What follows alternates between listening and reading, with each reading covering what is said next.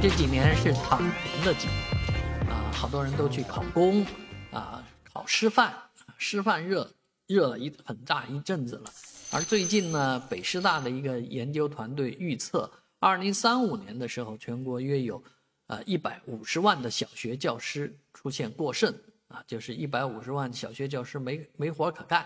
啊，这是根据人口人口发展规律啊做出来的。呃，但是时间节点还是蛮长的，二零三五年，十一年后呢，啊，是真是不用太那么太着急啊。但是确实按照目前这样的一个培养进程来讲的话呢，呃，就是准备考大学或者未来想深入大学，甚至于考硕士、考博士的这些人，大致对师范类专业可能要另外的想一想了，要仔细的想一想，慎重考虑。啊，不要一窝蜂都去读师范啊，不然出来虽然是个老师，但是到二零三五年之后，这工作没得做了啊，又陷入到中年失业啊、中年危机当中，这倒是蛮蛮结棍的。但是确实，这个人口的事情呢也很难说，你说人多人少啊，这个不平衡。呃，甚至于城际之间的流动人口也不平衡，